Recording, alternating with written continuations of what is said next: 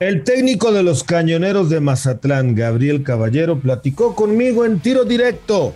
¿Qué opina de los naturalizados, siendo él el primero que abrió la puerta después de mucho tiempo para volver a la selección?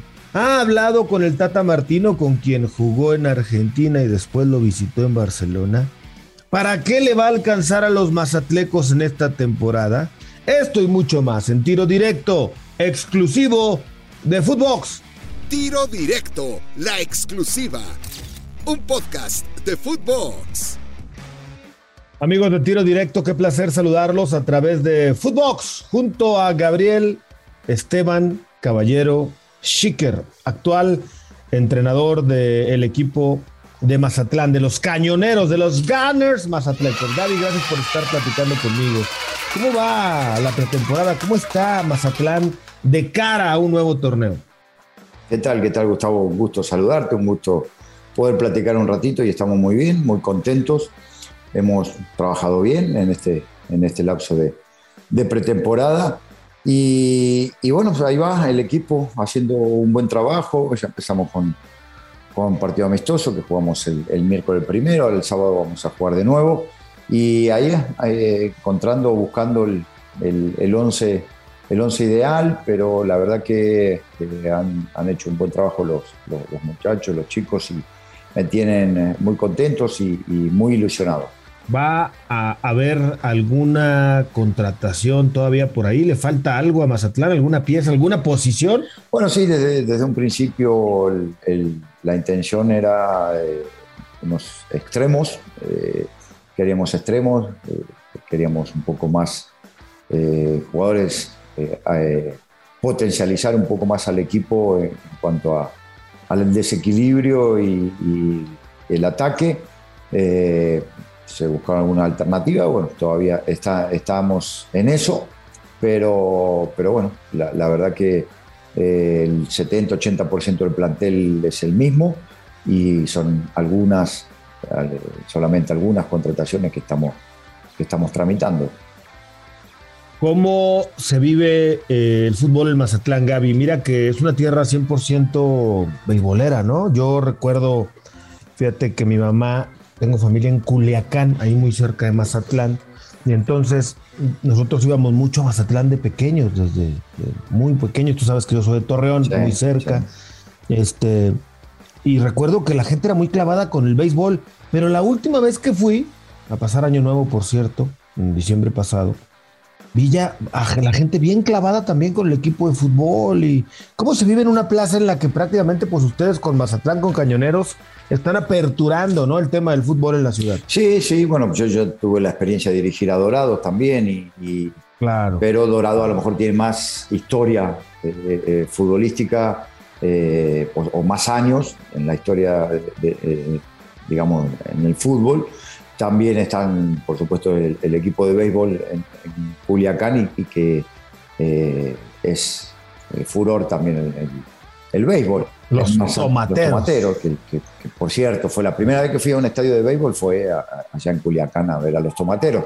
Eh, sí, en Mazatlán, sí, también es, una ciudad de béisbol, pero la verdad que el fútbol eh, de a poco con los niños ha ido creciendo eh, yo siempre hablando con la directiva y para hablar de proyectos y de futuro y de lo que esperamos, yo digo que siempre va a haber que de adentro hacia afuera transmitir esa identidad, que la gente eh, se empiece a identificar con los jugadores, que les guste venir al estadio, que los niños quieran eh, estar, participar en, en entrenamientos, venir al estadio, conocerlos a los jugadores. Tengo que buscar que se identifique la, identidad, digamos, ¿no? La identidad del público con, el equipo y, el plantel.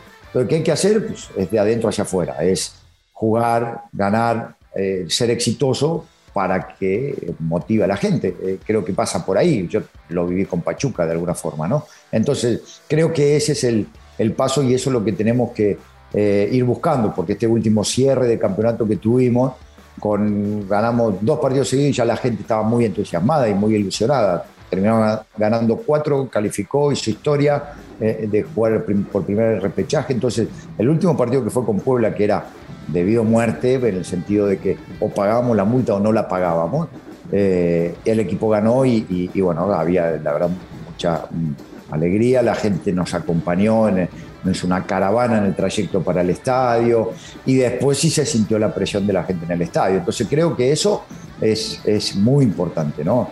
Eh, y la gente ahí va, ahí, ahí, va, cada vez le va gustando más. Eh, esperemos con resultados, con, con un buen juego, eh, ir entusiasmando y motivando a la gente. La verdad que el club, la institución, hace muchas cosas para que se sumen y se acerque la, afición al equipo. hay mucha gente que trabaja con, con mucho esmero y mucha, mucha fuerza para conseguirlo. Y creo que va por el camino correcto. ¿no? Eh, ojalá podamos avanzar en este siguiente torneo, dar un pasito más hacia arriba y, así continuamente, torneo tras torneo. Y, eso haremos que, por supuesto, encontremos más, más afición. Por supuesto, sí, y ver ese camino se va, eh, porque las bases se tienen. Oye, Gaby, vamos a remontarnos un poquito a tus inicios. Recuerdo cuando llegas a, México, ¿no? Habías estado ya en Argentina, en Córdoba. Después llegas al fútbol chileno y creo que fue en Antofagasta, ¿no? Donde eh, fuiste campeón de goleo en Chile. Llegaste con esa etiqueta al fútbol mexicano. Y luego me acuerdo de un título que en México que empataste con Sáez, ¿no? En de Pachuca, justamente, tú jugando para el Santos. Sí. Eh, no, bueno, eh, sí, la, verdad, o sea, no, yo no jugué en Córdoba, sino es, un equipo que se llama Central Córdoba, pero es de Rosario, de la ciudad de Rosario. Ya. De ahí soy. Yo, jugué en Rosario, en Central Córdoba, y eh, hice todas las fuerzas básicas, que es un equipo de ascenso. Y después tuve un paso por Newell cuando vi el era técnico, y ahí donde coincidí con Tata Martino, bueno, con, con, con el Gringo Scoponi, con muchos jugadores Berizzo, muchos jugadores que después estuvieron acá en México. Y después sale una oportunidad para ir a, Chile y si voy a Antofagasta, estuve dos años. El segundo año de Antofagasta fue donde salí campeón goleador de, Chile y no solamente eh, el salí campeón goleador, Antofagasta era un equipo, digamos, de media tabla para abajo y, ese año fue, fue muy bueno. Eh, sí, conseguí el título de goleo, pero también fue eh, un año donde conseguí varios varios eh, logros individuales, ¿no? Fui el mejor medio, el mejor medio del torneo, el mejor eh, extranjero, el, goleador del torneo, el, mejor medio ofensivo, o sea, varios logros conseguí en, ese año que me abrieron las puertas para, para llegar al Santos. Pero sí, o sea, yo salí campeón goleador en Chile, pero nunca fui delantero, nunca jugué delantero, siempre fui medio, ¿no? Y era una una cuestión que decía, ah, viene el goleador del fútbol chileno, sí, pero no, no soy este goleador, ¿no? Siempre fui más que, sí me gusta llegar al arco, sí tengo goles, sí hago, hacía goles normalmente, pero mi posición siempre ha sido de medio, ¿no? A veces colaborando con goles, a veces colaborando con pase de gol y después con el trabajo que se necesita como, como volante. Y, y esa fue la, la forma en la que llegué a México y cuando el primer año que no que al principio, cuando llegué, que el Pato Hernández era el técnico y que los resultados no se daban, y, yo metí uno dos goles, pero en realidad eh, no era mi función el hacer goles, ¿no? Eh, no era para eso que había llegado. El mismo Alfredo Tena, después que llegó, cuando salimos campeones en el 96, y por ahí se cuestionaba que, porque el, el título que ganamos en el 96 con Santos, yo metí un gol, dos goles en la, no, un gol en la semifinal y dos goles en la final pero durante el torneo no había metido ninguno. Pero le había hecho hacer un montón de goles a Jare Borghetti. Entonces, eh, creo que eh, se cuestionaba de que cómo es el goleador que vino de Chile, pero no mete goles. Y no, y Alfredo le decía que él, no es, o sea, él lo que hace él no lo hace otro, o sea, la función que tiene él es diferente. Eh, entonces, bueno, siempre se cuestionó. Ah, después salí campeón goleador en México y dijeron, ah, pero delantero. No, no soy delantero. Nunca fui delantero. nunca fui delantero que por ahí, por alguna situación dentro de un partido y te pongan más adelante porque dice, bueno, a lo mejor hace algún gol, pues puede ser, pero nunca, nunca, nunca mi posición fue de, delantero. Sí, y, nos tocó vivir muy de cerca esa etapa tuya. Eh, en Santos Laguna ya hablabas de ese campeonato, Gaby, y luego eh, vas a Pachuca, pero a ver, Gabriel, recuérdame bien, porque yo me acuerdo que luego nos encontramos en un draft creo que no sé si en Ixtapa caminando en la calle los dos, ¿no? Y tú habías ido al draft porque no tenías equipo. No sé si fue después de Puebla, porque creo que de Santos fuiste a Puebla. o a Pachuca. No me acuerdo, Gaby. Lo cierto de lo que yo me acuerdo, y corrígeme si estoy equivocado, no tenía ese equipo. De pronto, Gabriel Caballero, el que había sido campeón en México con el Santos, campeón de goleo en México y en Chile, no tenía equipo y andaba en el draft a ver si conseguía un equipo. Es decir, no habían valorado a Gabriel Caballero porque todavía faltaba lo mejor de Gabriel en México. El Mundial, Pachuca, etcétera, etcétera, etcétera. Sí, no, eh, bueno, no, era que no tenía equipo, la cuestión era así. O sea, yo cuando me fui de Santos, eh, eh, habían varios equipos que me querían. Cuando me voy de Santos, uno de los cuales era Tigres, y yo me fui de vacaciones. Y, me, yo, al único dos equipos que no quería era Pachuca y, y, y Celaya, que eran los equipos que peleaban el descenso, que habían no quería Pachuca había subido, a Pachuca. no quería ir a esos dos equipos, o sea, porque eran los equipos que peleaban el descenso y yo quería otro, o sea, venía a salir campeón, salir campeón goleador, entonces quería otro, otro proyecto, ¿no? Eh, pero bueno, de todas maneras se terminó, me convenció Jesús Martínez de ir a Pachuca y, a pelear el descenso y pues nos salvamos. Pero después de ese primer año, eh, Alfredo Tena, que era el técnico de Monterrey, eh, me, habla también y me dice, Gaby, voy por vos al draft, quiero traerte al Monterrey. Entonces yo, después del primer año de Pachuca, dije, bueno, ya misión cumplida, salvamos el equipo del descenso, eh, a ver si hay otra opción. Y estaba la posibilidad de Monterrey. Entonces en el draft, voy al draft, pero en el draft, Alfredo Tena renuncia al Monterrey. Entonces, como renuncia al Monterrey, pues ya ahí sí me quedé medio colgado. Y Pachuca ya había eh, incorporado un, extranjero, o iba a incorporar un, extranjero. ¿Y vas a Puebla? Javier, ¿No? ¿no? No, no, Entonces ahí Javier Aguirre, eh, me lo encuentro a Javier Aguirre en el draft y me dice, ¿qué pasó con lo de Monterrey? No, pues no se hizo, renunció Alfredo. Y entonces, bueno, entonces sí, regrésate, entonces quédate conmigo. Mejor malo conocido que bueno por conocer, me dijo. Este, entonces, pues ya me quedé de nuevo en Pachuca. Eh, ahí se aprovechó un poquito Jesús Martínez y, con el tema contractual se aprovechó. Hizo varita de puerco. Pero bueno, sí, entonces, pero bueno, me quedé ahí en Pachuca y bueno, y a partir de ahí ya, después tuve cuatro años más en, Pachuca hasta que fue el Mundial y, este, que ya ganamos los títulos en el 99, el 2001, este, perdimos la final también en el 2001 con, contra, contra Santos y en el 2002 pues, voy al Mundial y volviendo al Mundial voy al Atlas vas al Mundial, además eres titular indiscutible eh, en el equipo de, Javier Aguirre, justamente. Eh, multicriticado, yo creo que de los extranjeros que, o mejor dicho, de los naturalizados, porque tú eres mexicano, que menos han criticado ha sido tú. Sin embargo, también te dieron leña en su momento, se te dio leña por el hecho de ser justamente naturalizado e ir a una Copa del Mundo. Después fue eh, Franco también con, con Javier. Pero ¿Te parece que es injusta esta crítica que se le hace a Funes Mori en su momento a Franco, a ti, al Chaco, a varios que han pasado por la selección? Bueno, lo que pasa es que, sí, yo, yo fui el primero después de 50 años que, había habido, eh, que era el Charro Lara, que hablaban del Charro Lara, que había, sido, que había estado en la selección, pero después nunca fue al Mundial porque se lesionó. Eh, entonces se abrió una puerta que estaba tapada, ¿no? cerrada. Eh, y esto es, tiene mucho, muchas confusión o, muchas dudas o mucho, este, por un lado el nacionalismo, por otro lado que el mexicano, que si no mexicano, que si nació o no nació. O sea, empiezan mucha polémica.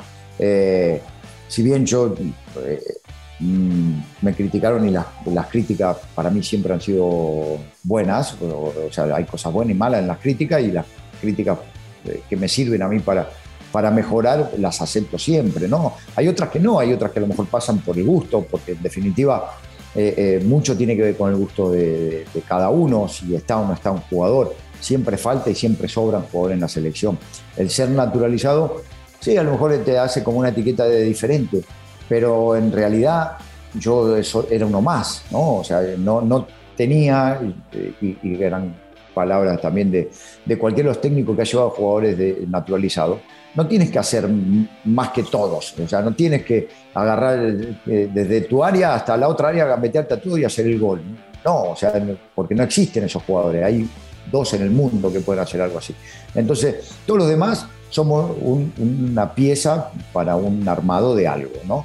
Entonces yo era parte de ese armado, de esa, de esa selección, con mis virtudes y mis defectos, y, pero por otro lado era un jugador que ya era muy exitoso, con campeón con Santos, varias veces campeón con Pachuca, campeón goleador, o sea, éxitos personales y a nivel futbolístico, pues estaba eh, eh, eh, muy, era un jugador muy regular que después no era un equipo popular, Pachuca no era, que Santos no era un equipo popular, no, por, supuesto, no, no éramos jugadores ni de América, ni de, ni de Chivas, ni de, ni de Puma o Cruz Azul, no sé que siempre son los, eran los equipos populares o la base de las elecciones. Entonces, eh, no, tal vez no, no, se valoró mucho o podría decir, hay otros mejores. Está bien, ya pasa por gusto. Yo, yo, no digo que sea el mejor, yo no me considero el mejor del mundo, ni nada por el estilo, pero sí me considero que soy un tipo ganador, sí me considero que tengo una mentalidad, una personalidad que me, ha hecho ser exitoso. Entonces, al ser exitoso, soy diferente. Eh, y después, bueno, las, las, críticas, un sector estaba de acuerdo, otro sector no tanto, pero el público en sí siempre va a apoyar a la selección, ¿no? No se trata de, de que si es caballero naturalizado o no hay que apoyar a la selección. Después, me gusta o no me gusta ese jugador, ya es un tema personal.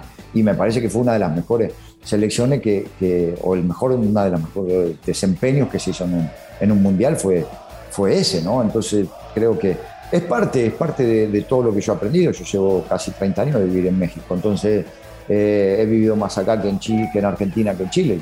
tengo 51 y he vivido 30 acá. Entonces, eh, así es, así me ha tocado, así he querido que sea y, acá seguimos estando. ¿Se te cargó mucho la, la máquina? No, no se cargó mucho, pero sí, o sea, uno por decir es naturalizado, ah, porque tiene que ser superior a todo. No, pues no. ¿Y crees que a Funes Mori le cargamos mucho la mano? Y yo, creo que sí, porque lo de, Funes Mori, si no hace gol, está bien, pero este, Raúl Jiménez tampoco hace goles. Este, eh, Henry Martin no hace goles, Pulido no, no, hace goles.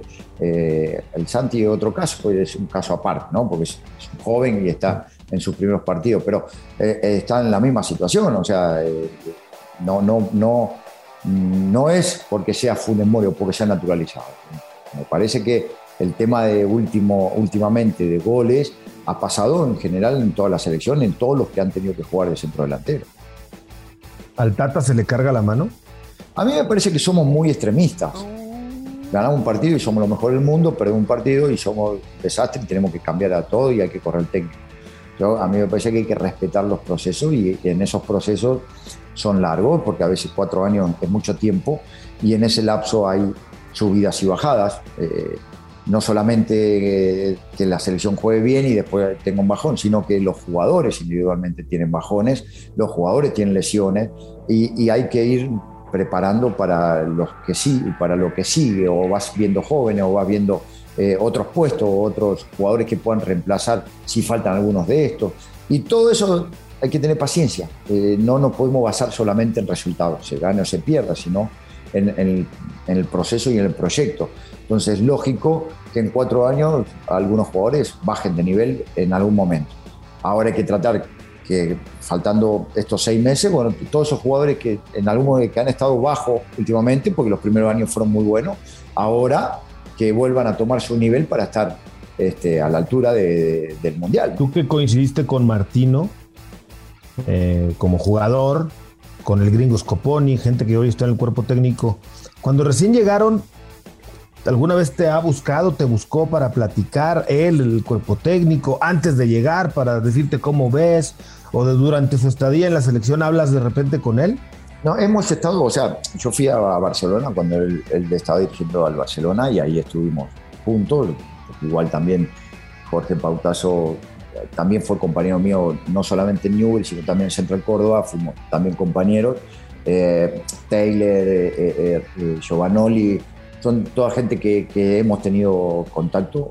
Y con el Tata he hablado poco, o sea, yo le he hablado yo por, algún jugador o hemos hablado por algún jugador. He tenido, le he preguntado cuando yo quise traer a Jorge Pautazo, que había sido su auxiliar durante 15 años, este, la posibilidad de, traerlo, como la veía, hablábamos todo, lo traje a Jorge Pautazo a que sea mi auxiliar en, en Juárez Eh, digamos que contacto no mucho, porque él está, él tiene mucha gente a lo mejor que ve cosas o que están al pendiente y que a veces el ser el técnico de la selección es, es, atosigante, ¿no? Entonces hay que darle tranquilidad, hay que darle calma. Eh, y, no, no, no, y no, a mí no me gusta molestar. Tenía ganas de ir a ver eh, entrenamientos, tenía ganas de ir a ver, eh, sí, de conversar con él, porque así en Barcelona ahí estuvimos oficina y fuimos a comer, hemos platicado mucho, pero en ese, en ese tiempo, estaba ya en Barcelona, eh, pero no, tampoco me gusta molestar, a mí no, no, me gusta estorbar. Entonces, si necesita algo, pues tiene mi teléfono y, y, si alguna duda, pregunta, conocimiento sobre algo, eh, seguramente me, si, si, lo necesita me, me hablaría. Eh, pero no, después por otro lado, no, no, para otra cosa más que algún, alguna duda o alguna pregunta que yo tenía y por eso le hablé, no, no, no hubo más contacto. Oye, eh, hace rato hablabas de la ausencia de gol en general en la selección mexicana. ¿Tú crees que es tiempo de volver a llamar a Javier Hernández? Pero tampoco es eh, la solución que Javier Hernández, porque volvemos a lo mismo. ¿Qué va a hacer? ¿Va a agarrar la pelota y va a salir del arco y va a meter a todo y va a hacer el gol? A mí me parece que eh, es una cuestión general, porque tampoco tiene que depender del centro delantero los goles. Los goles tienen que depender del, volante extremo, del extremo izquierdo, del enganche, de los volantes que están interiores, del 9, de los centrales que tienen que meter goles. O sea, eh, se tiene que repartir el tema. No, no puede dependerse de un solo jugador. Pero vuelvo a lo mismo, está en el gusto de, del técnico. ¿Cuáles son las características? ¿Tú lo llamarías si fueras el técnico? No, yo, no me voy a poner en los pies de nadie, yo no me, no me corresponde. No, no. Pero las características de los jugadores es según lo que lo que tú quieras y esperes, ¿no? Entonces, eh, son buenos jugadores, el Chicharito es un jugador, este, Henry Marte es un jugador, Funemori es un jugador, este, eh, Pulido es un buen jugador, el Santi, por supuesto, y, con un gran futuro. Entonces, alternativas ahí, después está el gusto del, técnico de lo que pretende como centro delantero. ¿Van los mejores a la selección para ti o hay alguno que otro becado? ¿O eso nada más lo decimos los periodistas? yo, yo creo que siempre sobran y siempre faltan. Y, siempre voy a volver lo mismo, son los gustos. Te puede gustar o te puede caer bien alguien y decir, ay, este tiene que estar en la selección. Sí, pero, pero no está porque lo que yo necesito que haga no lo hace. ¿no? Entonces, no, no, a lo mejor uno lo ve de afuera, o los periodistas, o la misma afición, lo ve de una manera. Y el técnico, el, que está todos los días y que, eh, espera ciertas cosas en la cancha, lo ve diferente y eso hay que entenderlo. O sea, te puede gustar o no, por, lo que sea, por las diferencias que sea, los jugadores este, terminan eligiendo según lo. Seguro que, eh, que, el Tata lo que lleva, para él son los mejores. No, no, no regala nada, ¿no? menos en una selección ni en un mundial. Oye, Gaby, el, técnico en el fútbol mexicano, el técnico y comienza, ¿no? Mira que tú ya tienes un recorrido como director técnico, pero de pronto te ha costado trabajo que te den oportunidad como entrenador, ¿no? De pronto creo que la paciencia es diferente. Ahí está el caso de Juárez, ¿no? Que tuviste unas buenas temporadas y ahí luego medio se complicaron las cosas y te terminaron dando las gracias, no encontraron a alguien que les volviera a dar los mismos resultados que tú les dabas, ¿no? Eso ya a toro pasado. Eh, llegar a Mazatlán, te costó un carro, ¿no? O sea, pasaste un tiempo en la banca, sonabas para uno, para el otro. De pronto hay desconfianza en el técnico joven del fútbol mexicano, el que no tiene los grandes blasones de otros. ¿Por qué le costará tanto al directivo, al dueño, al presidente darle la confianza a un técnico que va comenzando su carrera? Bueno, la verdad, eh, difícil, porque no, no podemos estar en la cabeza de los, de los directivos o qué esperan o qué pretenden yo lo que sí sé es que yo tuve que hacer el proceso que tenía que hacer, porque me retiré, fui auxiliar, dirigí sub-17, sub-20 y primer equipo. Después que me fui de Pachuca del primer equipo y hablé con la directiva, me dijo, lo mejor sería que te vayas a dirigir al ascenso y que vayas madurando. Ah, perfecto, yo quise dirigir en ese momento a Mineros o Tecos, no me acuerdo si ya, ya era de Pachuca, pero no me acuerdo si ya era Tecos o todavía, si todavía era Tecos. Mineros, ¿no? Eh, y, me dijo, no, es que ahí está, ah, están dirigiendo. No me acuerdo si fue en ese lapso. Ya está dirigiendo, o sea, está, está ocupado, no sé qué. Le digo, ah, ok, bueno, yo fui, busqué mi camino, medio en Tapachula, hicimos un buen trabajo. Fui a Culiacán, a Dorados, este, eh, salimos campeón, jugamos la final de ascenso. Otro año a Tapachula nuevamente, volvemos a salir campeón, ascendemos a primera división, me abren las puertas para a, Juárez. O sea, yo en el ascenso en cuatro años jugué cinco finales y gané tres, con un ascenso incluido que después no se, no se dio. Entonces hice todo un proceso de, auxiliar, fuerzas básicas, primera división, bajé al ascenso porque era un, periodo que quería también yo realizar eh, para entender muchas cosas y para también eh, eh, ir implementando la, tu idea, que a veces no se puede al 100% o no te deja.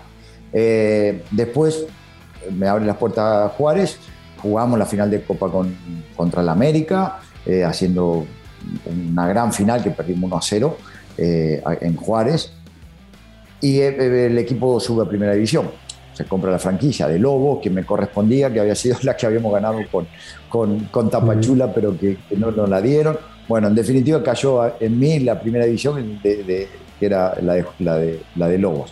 Eh, empezamos con un equipo de ascenso y, hicimos una buena campaña. El segundo torneo íbamos muy bien, y en la fecha 10 íbamos cuarto, que fue cuando se suspende por la pandemia.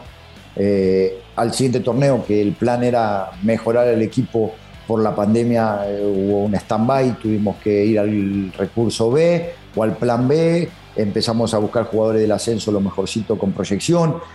El, equipo, llegamos a la última fecha con 19 puntos, con la posibilidad de, calificar en el lugar 12, con, peleando al tú por tú, jugando muy bien, o sea, el equipo todo bien. Después termina ese torneo y, bueno, Memo Cantú decidió este, traer su gente, no, ni siquiera pasó por, por resultado, pasó por su gente de confianza al cambiar la directiva, que fue cuando llegó Memo Cantú, y, bueno, quiso llevar a su gente y llevó al Flacoteno. O sea, no, no pasó ni siquiera por resultado. Pero después de ahí sí, pasó un año, un año hasta que decide, enseguida que dejó Juárez, sí tuvieron varias eh, reuniones que tuve con directivos, con, con diferentes equipos, que no importa los nombres, en su momento. Eh, después pasó casi un año, si hubieron interés de, del mismo Antofagasta, con el que hablamos, un equipo de, Ecuador que querían volver a la, a la Libertadores, eh, pero a lo mejor no me atraían esos proyectos y yo, yo siento que tengo mucho para hacer y que acá en México quiero hacer algo y después si, ya me toque me voy pero acá quiero hacer algo. Entonces eh, salió la oportunidad de Mazatlán, eh, creo que no los defraudamos, cuando llegamos acá mm, faltaban ocho partidos, me dijeron no queremos pagar multa, tenemos este modelo de, conducción o de empresa, o sea, no queremos pagar multa, queremos este, vender jugadores cada torneo, necesitamos vender uno o dos jugadores, con eso se mantiene el equipo. Y, o sea, varias, no, nos, nos pasa que vamos de visitante y siempre nos golean, que la, altura les afecta y perdemos siempre, nos hacen de a dos tres goles por partido. O sea, todas esas cosas se las cambiamos todas. ¿no? Eh, dirigimos ocho partidos, ganamos cuatro, empatamos dos y perdimos dos. Hicimos el doble de, puntos que se habían hecho en otros diez partidos. Eh, calificamos el, repechaje y ya fue historia. el equipo mantuvo el cero en varios partidos. Ganamos al Atlas, ganamos a Juárez de visitante, eh, le empatamos a Pumas en la altura, le, sacamos a, Puebla el chorrillo de, que le sacamos un sustote cuando jugamos el repechaje que con cinco minutos más lo eliminamos. Eh, entonces, todo eso le, comprobamos cosas, ¿no? Y, yo el equipo a mí me, me gusta mucho, hay jugadores que son muy buenos, que a lo mejor no tienen mucha, eh, mucha, mucho reflector, pero, pero que son jugadores importantes.